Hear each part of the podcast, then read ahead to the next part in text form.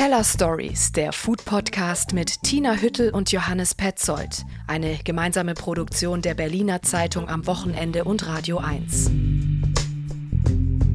Willkommen, hallo, Servus. Heute feiern und futtern wir durch bei den Teller Stories. Ich habe Kuchen gebacken, mhm. steht hier. Und äh, ich würde sagen, es gibt heute jede Menge Anlässe, warum wir futtern und feiern, Jubiläen, Orden. Johannes, Willst du sagen, was ja, Sache ist? Gerne, aber ich sattel das Pferd ja immer gerne von hinten. Also fangen wir mit dem Kuchen an. Und da ist meine Frage erstmal, was gibt es in dieser schönen gelben Box hier? Nusskuchen habe ich gebacken. Okay. Ich war nicht nichts Besonderes. Wir hatten ja letztens Cynthia Barkomi in, in den Teller Stories, hm, Deutschlands hm, Baking Queen und äh, ich fühlte mich so ertappt. Im Vorgespräch hat sie nämlich erzählt, dass sie total genervt ist von Leuten, die ihre Rezepte immer nur so halb befolgen und dann hier und da mal ein paar Zutaten austauschen. Und ich dachte, oh, du sprichst genau von mir. Also sie hat sich als präzise ja im Podcast beschrieben und ich bin das Gegenteil. Also ich schaffe es nie, so ein Rezept 100% zu befolgen. Also auch hier sind jetzt äh, statt äh, Hälfte Mandeln und Haselnüsse sind jetzt nur Haselnüsse drin. Aber ich hoffe, es ist okay. Du, er ist auf jeden Fall sehr nussig im wahrsten Sinne und wir haben die zehnte Folge hier, in der wir gerade sprechen. Es ist das Finale der ersten Staffel und ich würde mal sagen, wenn das kein Grund ist, Kuchen zu essen. Es war, es ist aufregend. Es war durchaus mitunter auch ein bisschen anstrengend. Chaotisch? Chaotisch auch, ja. Wir haben viel gelernt, wie es in Zukunft weniger chaotisch ist, also für uns hinter den Kulissen. Und Tina, tätere Ja, es geht weiter. Der Podcast Teller Stories geht jetzt in eine ganz kurze Pause. Klar, wir gehen in die Herbstferien, zwei Wochen, dann geht es weiter. Also Ende Oktober gibt es die zweite Staffel der Teller Stories. Ja, Platz 1 auf den Apple Food Podcast Charts haben wir ja schon geschafft mit der ersten Staffel. Mit der zweiten wollen wir natürlich noch mehr erreichen. Mhm. Und äh, ja, damit kommen wir zum Bundesverdienstkreuz. Gleich für uns? Nein, nicht wir. Das hat nämlich Max Strohe und Ilona Scholl gerade umgehängt bekommen von Frank-Walter Steinmeier. Der Steinmeier, der dürfte hinlänglich bekannt sein. Unser Max Strohe, hier erwähnt, ist Küchenchef. Ilona Scholl, Restaurantleiterin ihres gemeinsamen Restaurants Toulouse-Lautrec in Kreuzberg. Bevor du erzählst, warum Gastronomen diese Ehrung bekommen vom Steinmeier, ich habe ja immer so Zwischenfragen ans Leben, so auch an der Stelle. Ich würde nämlich gerne wissen, wird das Ding ähm, umgehängt? Wird es so angepiekst, angepinnt oder einfach nur so im schächtlichen Bereich? Hier, bitteschön. Weiß ich auch nicht. Ich habe gehofft, du hast sie gefragt. Du hast sie ja getroffen, weil sie diesmal im Coffee Break uns unsere Fragen beantwortet. Das hören wir jetzt gleich. Ilona Scholl ist ja wirklich die schlagfertige Gastgeberin im Toulouse-Lautrec Berlins, würde ich mal sagen, mit lässigsten Ein-Sterne-Restaurant, das wir mhm. hier haben. Außerdem ist sie Miteigentümerin des Ladens und auch Lebenspartnerin von besagten Küchenchef Max Strohe. Und beide zusammen haben im ersten Lockdown die Aktion Kochen für Helden ins Leben gerufen. Genau, und das darf man ja auch nochmal rausarbeiten, wo sie Kühl- und Vorratskammern bei sich leergeräumt haben, um Helfer und Helferinnen wie Pfleger, Krankenschwestern, Müllabfuhr, Kassierer mit kostenlosem Warmessen zu versorgen. Eine Riesenaktion, die übrigens äh, äh in Deutschland von äh, vielen Restaurants äh, nachgeahmt wurde, also eine deutschlandweite Aktion. Genau, und dafür haben Sie jetzt das Bundesverdienstkreuz bekommen. Nicht wir, wie Sie sagen, ganz viele. So hat das Ilona ganz bescheiden kommentiert. Ja, aber das ist ja quasi Lorbeeren eingeheimst, die wir mit vielen Leuten hätten teilen müssen. Wir wurden gefeiert als kleiner Teil einer großen Bewegung, okay. die was Sinnvolles gemacht hat. Antworten auf das Leben gibt es gleich mit Ilona Scholl im Coffee Break.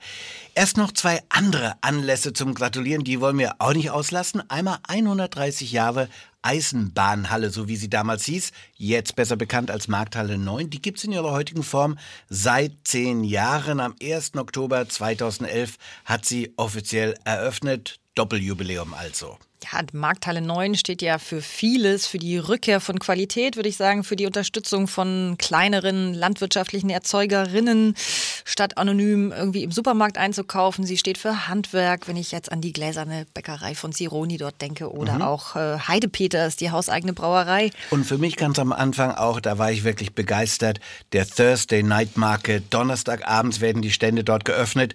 Das schlug ein wie eine Bombe, eine Idee aus Asien und London die hier erfolgreich importiert wurde.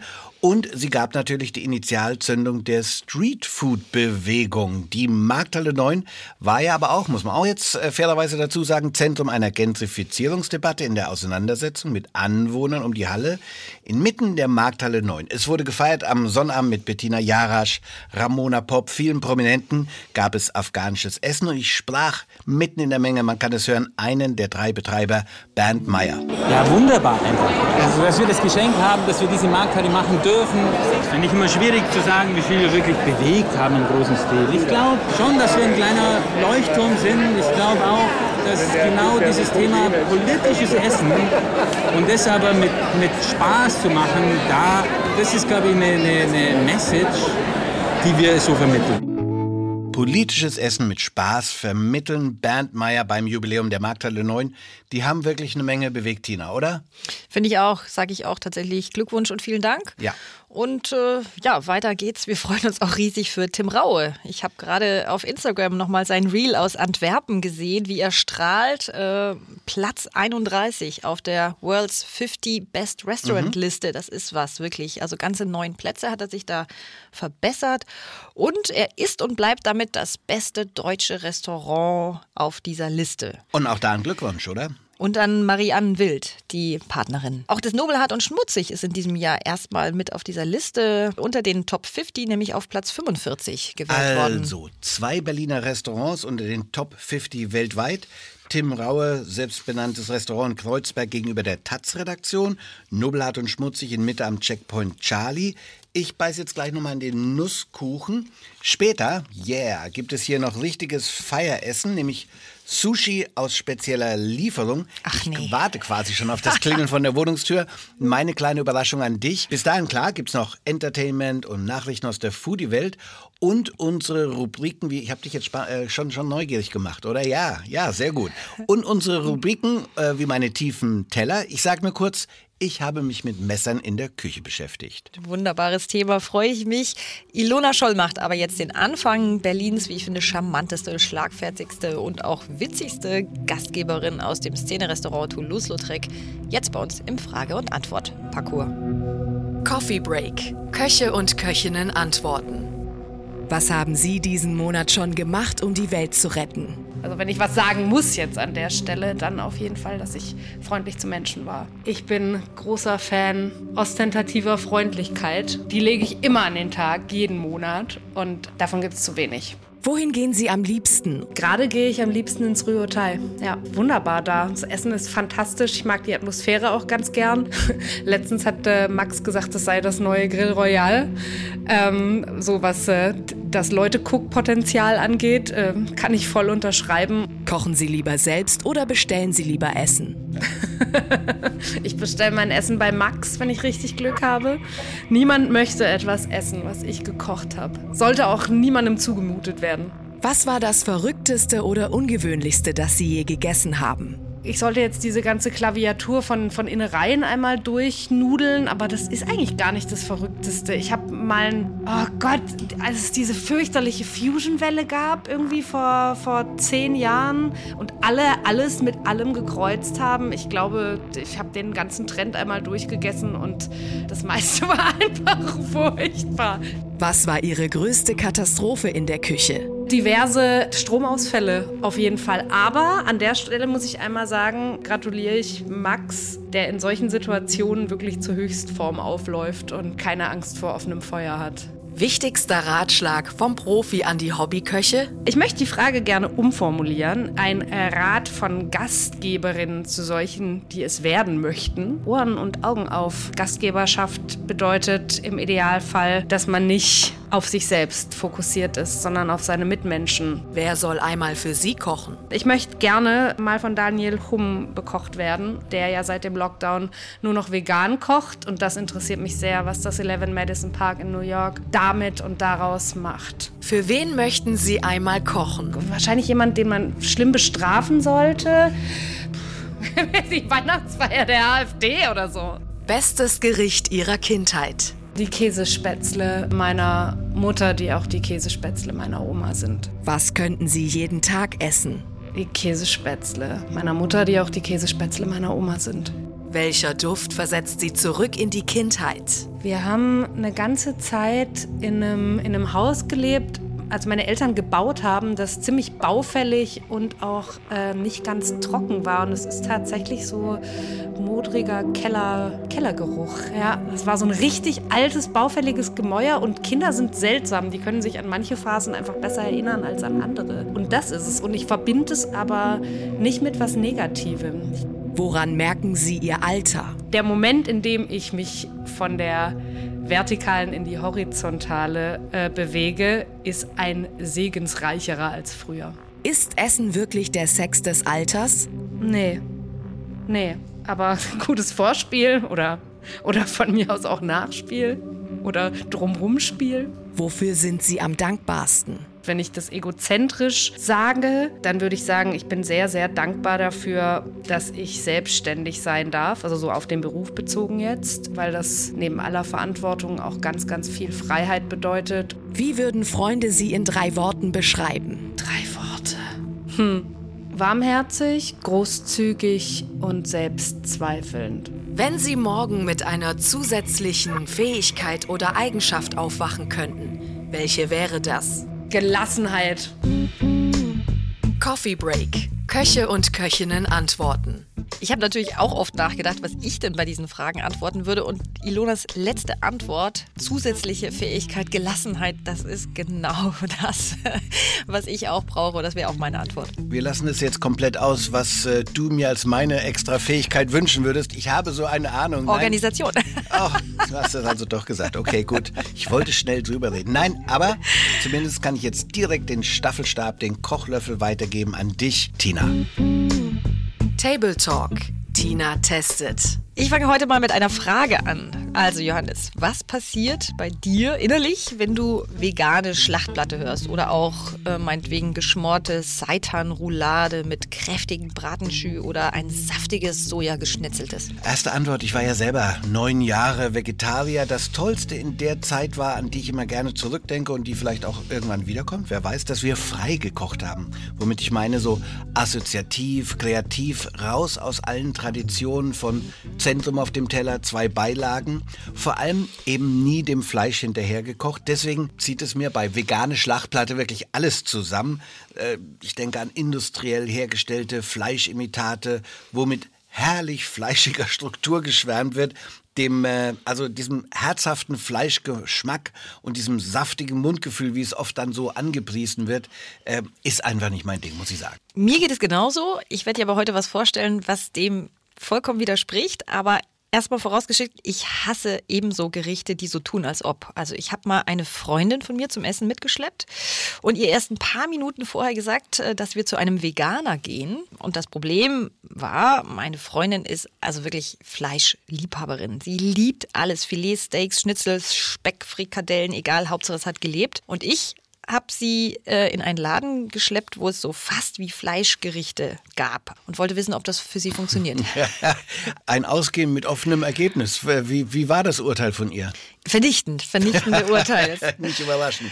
Also bei den meisten so Fleischersatzprodukten, die wir aßen, äh, musste sie irgendwie schlichtweg an Leberzirrhose denken. Also weil diese Konsistenz, das ist ja das Schwierigste bei diesen fast wie Fleischprodukten, ja. Also Duft, Farbe. Ich finde sogar beim Bratenschü kann man manchmal Fleischesser täuschen, aber diese Illusion löst sich spätestens beim ersten Bissen auf. Also das ist dann so oft nicht bröselig, sondern so fast schon flockig. Ne? Dass dann so ein, ähm, ja, äh, so eine Seitanroulade irgendwie im Mund so äh, sich auflöst. Ja, manchmal ist es auch gummiartig oder quietschig. Hab mal vegane Hardwurst probiert, die wie Salami schmecken sollte, aber das war hart wie Gummi weil das Hauptprodukt da Seitan war, ein aus Weizengluten hergestellter Fleischersatz. Also, Fleischesser beim Veganer, das ist doch die Frage, Tina. Kann das überhaupt gut gehen? Kann, muss natürlich nicht. Ich glaube, die Regel ist, man muss einfach was komplett Eigenes machen. Du hast vorher so schön gesagt, nicht dem Fleisch hinterher kochen. Und deswegen will ich heute die Kaschkbar bei Birlo vorstellen. Dazu gäbe es jetzt viel mehr zu erzählen, außer der Tatsache, dass sie da eine wirklich fantastische vegane Schlachtplatte servieren,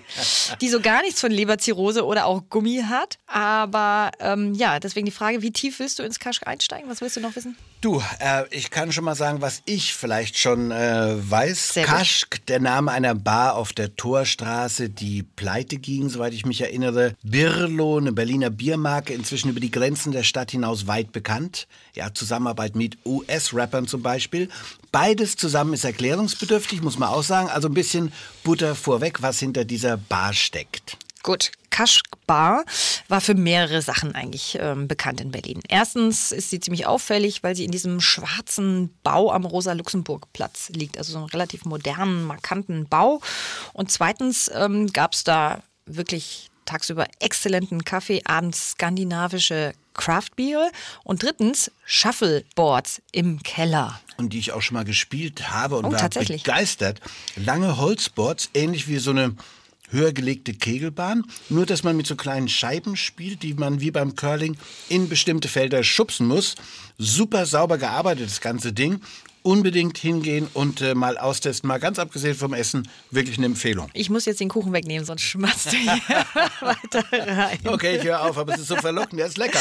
Du kannst auch, ich sag dir die gute Nachricht, ab sofort wieder im Kaschk spielen, auf den Shuffleboards. Nach dem Lockdown war diese Bar ja insolvent. Jetzt hat sie wieder offen und zwar dank der Berlo Crew. Die hat nämlich die Bar samt ihrer Belegschaft, also immerhin acht Männer und Frauen insgesamt übernommen und gerettet. Und deswegen heißt sie nun Kaschk bei Berlo. Hast du denn herausgefunden, wie es zu der ja, freundlichen Übernahme kam? Das ist in diesen Zeiten ja auf jeden Fall auch ein Risiko, oder? Äh, es war tatsächlich, glaube ich, eine vor allem persönlich motivierte Aktion. Das hat mir Ben Pommer erzählt. Ben ist ja der kulinarische Kopf hinter allen Berlo-Unternehmungen. Die brauen ja nicht nur Bier, sondern die haben am Gleisdreieck ja auch das Birlo Brewhouse, ein ultramodernes, aus Überseekontainer gebautes Hofbräuhaus als kulinarisches Aushängeschild. Und Ben erzählte mir, dass das Kaschk immer die Stammbar der gesamten Belegschaft von Birlo war, weil die ihr Büro dort damals noch direkt um die Ecke hatten von der Bar. Und da feierte man dann den Erfolg zum Beispiel von Birlos allerersten Bier, einem Pale Ale. Das hat der Braumeister Michael Lemke damals gebraut, das wirklich ähm, zum Welterfolg wurde.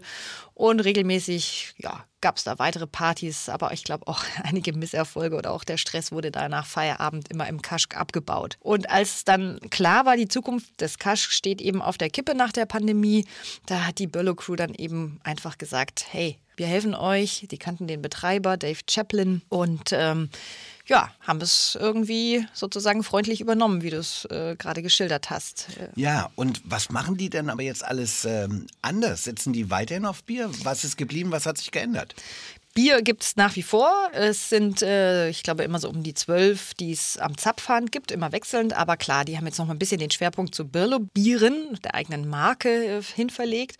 Also zum Beispiel gibt es da mein Einsteiger-Lieblingsbier. Bier mhm. ein Pilz. Das heißt hier Happy Pills. Ähm, das ist, finde ich, wunderbar malzig und zart und bitter, aber eben nicht zu bitter. Ich würde auch gerne eins nennen. Also ja? äh, nur eins von vielen, weil ich bin wirklich begeistert von den Bieren da. Das Grapefruit Radler hat nochmal einen anderen Namen, aber was ich auf jeden Fall gut erinnere davon, fantastisch Säure und Süße im Spiel und äh, ein, ein, toller Durststiller. Ja, du bist ein Radlertrinker, interessant. Mhm. Ja, es gibt da auch viele experimentellere Sachen. Also zum Beispiel ähm, die Hot Irmi Gummi. Die Berliner Weiße hatten wir ja letztens auch im Podcast von der Brauerei Schneeeule. Da ist Ingwer und äh, ich glaube ja. scharfe Habaneros sind da drin.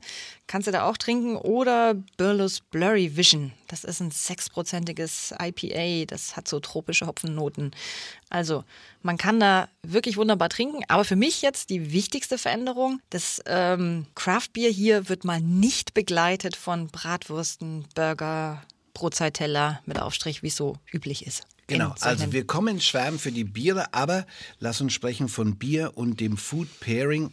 Einmal hauptsächlich anders und ich nehme an, vegetarisch interpretiert, sonst hättest du mich anfangs nicht gefragt. Sowas musste man bisher in der Tat suchen. Ben Pommer hat was ähnliches gemacht, was er im Brewhaus am Gleisdreieck schon ja, unternommen hat. Er hat nämlich schon dort vor ein paar Jahren Gemüse zum Star auf die Karte gesetzt. Also ob es fermentiert ist, eingelegt, gesmoked oder auch mal in Salz oder in Salzkruste gegart. Ja, war also überraschend, wie erfolgreich, ja, über Berlin hinaus. Das Ganze nichts weniger als eine Revolution in den Köpfen. Wer schon mal im Brewhaus speiste, weiß, dass Bier eben nicht obligatorisch, wie du es gesagt hast, zu Rippchen oder Haxe passen muss, sondern sich wunderbar mit gegrillter Spitzpaprika, was gab's noch, rote Beete Tatar oder einer Burrata mit fermentiertem Erbsenpüree trinken lässt. Ja, für mich ist die vegetarische und vegane Küche auch da echt am besten, am spannendsten, wo sie eigensinnig ist. Also nicht dran erinnert, was alles verboten ist, sondern einfach was Neues macht. Und genau da setzt diese vegane Schlachtplatte im Kaschk an,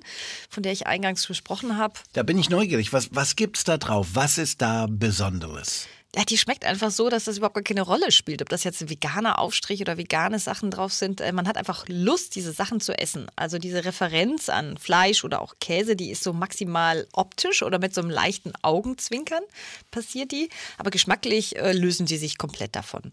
Also zum Beispiel war darauf ein Rillette. Rillette, weißt du, was das ist? Ja. Enten- oder Gänse-Variante gibt es ja. Schön schmelzig, schön fettig. Schön ich voll und äh, liebe das. Ich liebe das.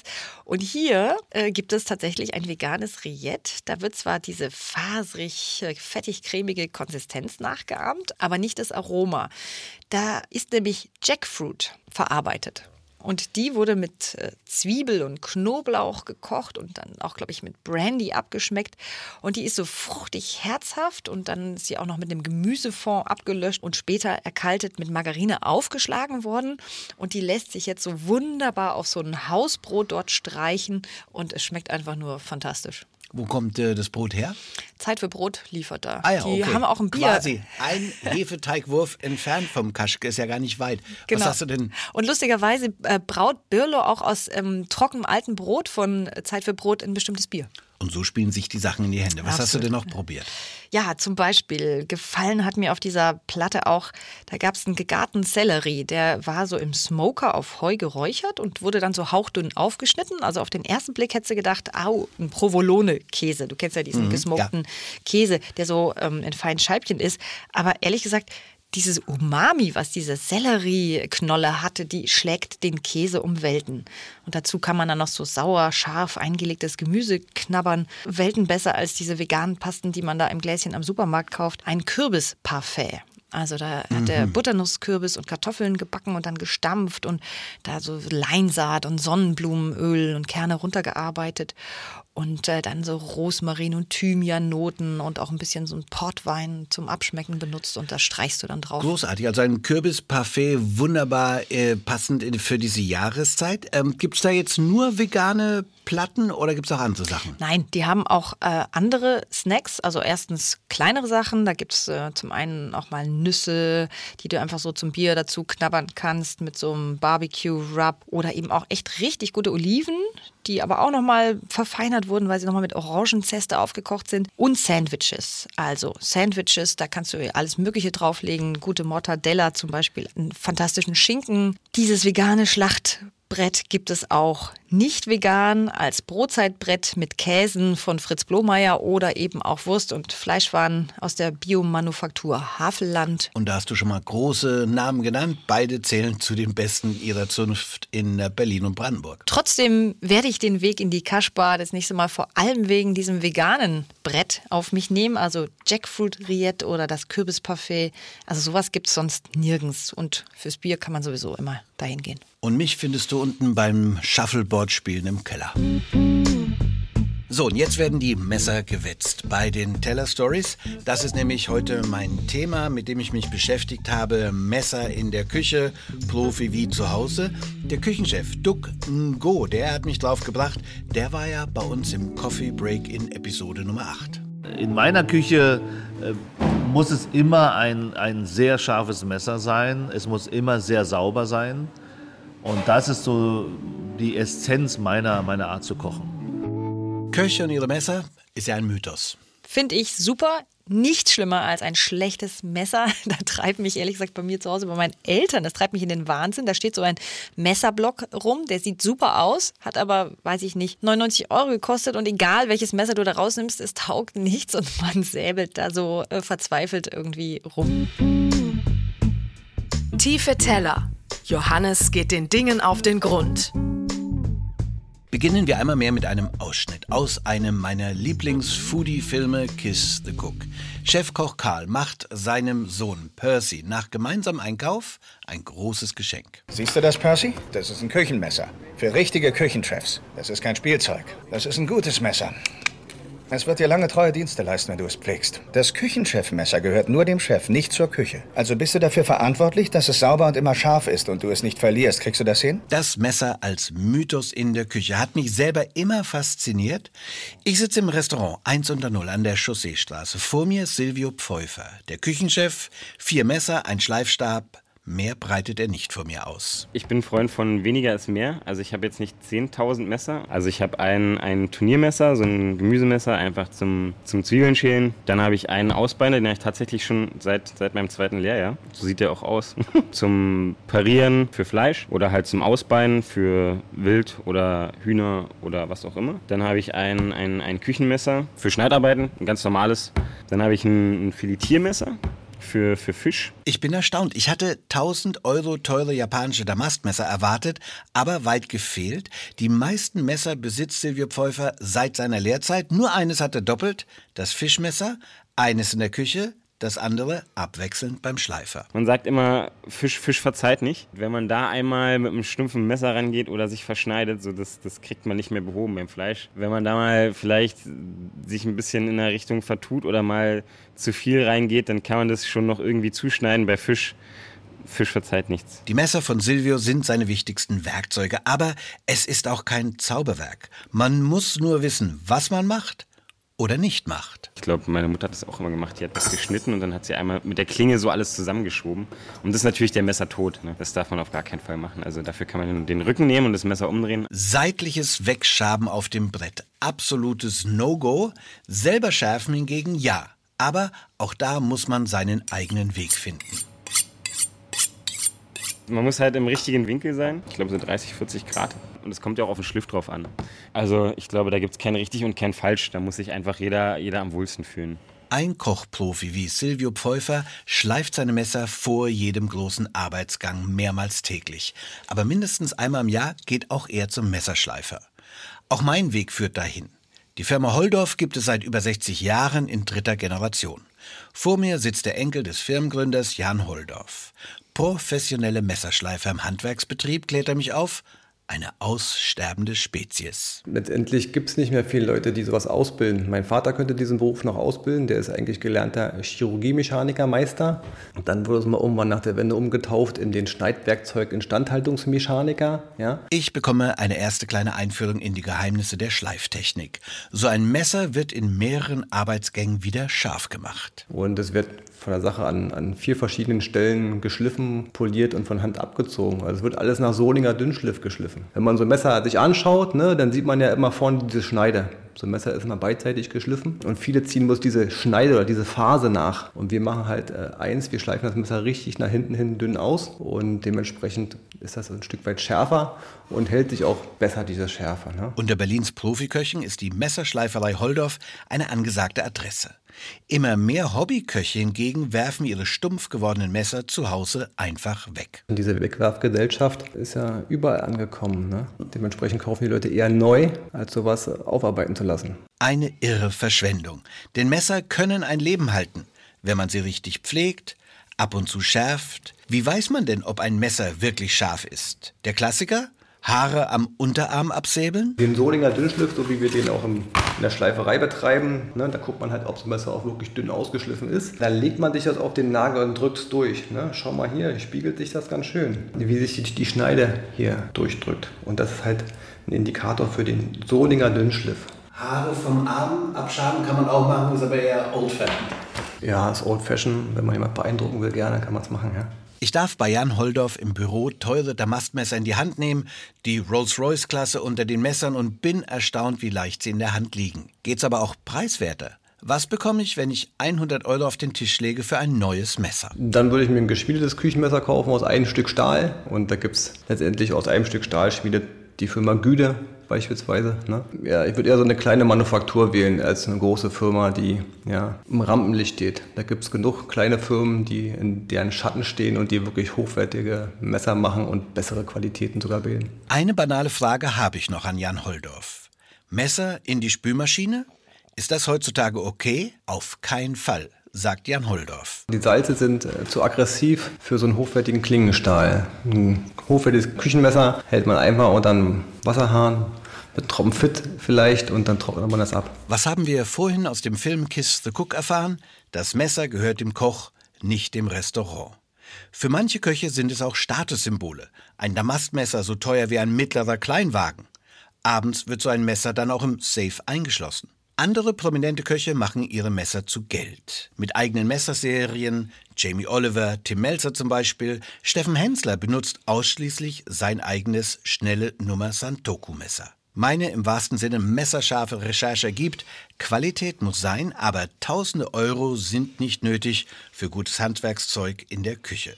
Ich kehre noch einmal zurück zu Silvio Pfeuffer ins 1 unter 0, um mir auch vom Küchenchef noch eine Empfehlung zu holen. Es gibt kein richtig und kein falsch. Man sollte schon ein paar hundert Euro auf jeden Fall investieren für ein gutes Messer. Da bin ich der, der festen Meinung. Aber im Endeffekt sollte man einfach schauen, dass man sich damit wohlfühlt. Ich glaube, was wichtig ist, dass die Klinge nicht zu dick ist, dass man ähm, gesunden Grundschliff drin hat. Und dann kann sich jeder austoben, wie er möchte, finde ich. Tina, hast du schon mal den Begriff gehört, man sitzt da wie ein Affe auf dem Schleifstein? Ehrlich gesagt nicht. Was hat es damit auf sich? Jemand sitzt wie ein Affe auf dem Schleifstein. Der Begriff kommt aus dem Mittelalter. Das war so, die Messerschleifer, die sind von Stadt zu Stadt gefahren und haben sich einen Affen mitgenommen, haben den auf ihren Wettstein gesetzt und der Affe, der hat dann die Leute angelockt und dann hatten sie eben schon mal Kundschaft. Der Affe auf dem Schleifstein war natürlich nicht sehr glücklich da, deswegen diese Redewendung. Okay? Haben wir das auch geklärt, oder? Och. Teller Stories. Gutes Essen beginnt im Kopf. So, Teller Stories Episode 10. Wir sind am Ende der ersten Staffel angekommen und ich würde sagen, das wird gefeiert. Und das habe ich für dich im Angebot, Tina. Da kommt die Sushi-Box von Steffen Hensler. Den hatten wir eben schon erwähnt. Bis der Bote im dritten Stock ankommt. Fernsehkoch Steffen Hensler hat sein fünftes Restaurant Go in Hamburg aufgemacht, gleichzeitig den Sushi-Lieferdienst landesweit gestartet, jetzt eben auch in Berlin. Lieferdienst Steffen Hensler. Ich nehme an, der kommt jetzt nicht gleich persönlich mit dem Aufzug zu dir hoch. Äh, da hast du ja ganz schön tief in die Tasche gegriffen, mein ähm, Lieber. Ehrlich gesagt, ähm, das ist ein Testangebot. Ah. Ich hatte eine nette Mail bekommen, ob wir es nicht mal ausprobieren wollen testen, Jubiläum, nicht kochen müssen. Okay, du Wie hast hätte ich gedrückt. Nein sagen können? Und schau mal, was uns der Bote Alessandro da alles mitgebracht hat. Wir haben Bundesvarieté vegetarische Rollen. Wir haben eine Spicy Tuna Roll da drin mit einem Tuna Tartar frittiert. Eine ultra normale Roll. Die hatten ein Avocado-Topping mit ein bisschen rote Zwiebel, Ceviche und Sesam, schwarz-weiß dazu. Dann haben wir drei Nigiris. Einmal ein Wolfsbarsch, einmal ein Wagyu Nigiri. Was ist der letzte Nigiri? Natürlich ein leckerer Flamed Lachs Nigiri mit ein bisschen Nussbutter oben drauf. Und ganz viele Überraschungen. Vielen Dank, Alessandro. So, wir essen euch jetzt nichts vor, das wäre ja nicht fair. Aber wir machen vielleicht schon mal diese wunderschöne Kiste auf. Die ist mal wieder wie äh, heute vieles schwarz. Also lauter schwarze Gadgets Groß, hier drin. elegant, schwarz. Sag mal, Johannes, warum ist in Restaurants äh, plötzlich alles schwarz? Die Wände sind schwarz, die Teller sind schwarz. Das erkläre ich dir. In einer künftigen Teller Stories Folge Okay. werden wir uns dem Thema widmen. Sehr gut. Wir machen also Kreativpause, um über solche Dinge und über die Staffel 2 genauer nachzudenken und daran zu tüfteln. Wir hören uns Ende Oktober wieder. Dann starten wir mit neuen Ideen und Rubriken durch, mit mehr Rezepten, mit Produkten, mit Kochideen. Die werden da auch vorkommen. Und währenddessen halten wir euch natürlich schon mal über die sozialen Medien weiter auf dem Laufenden. Wir freuen uns, wenn ihr dabei bleibt. Bis dahin gibt es bestimmt die eine oder andere Folge nachzuhören, die ihr vielleicht verpasst habt, auf iTunes, Spotify, Deezer und wie sie alle heißen. Und natürlich auf Radio 1. Teller Stories, der Food Podcast mit Tina Hüttel und Johannes Petzold. Eine gemeinsame Produktion der Berliner Zeitung am Wochenende und Radio 1.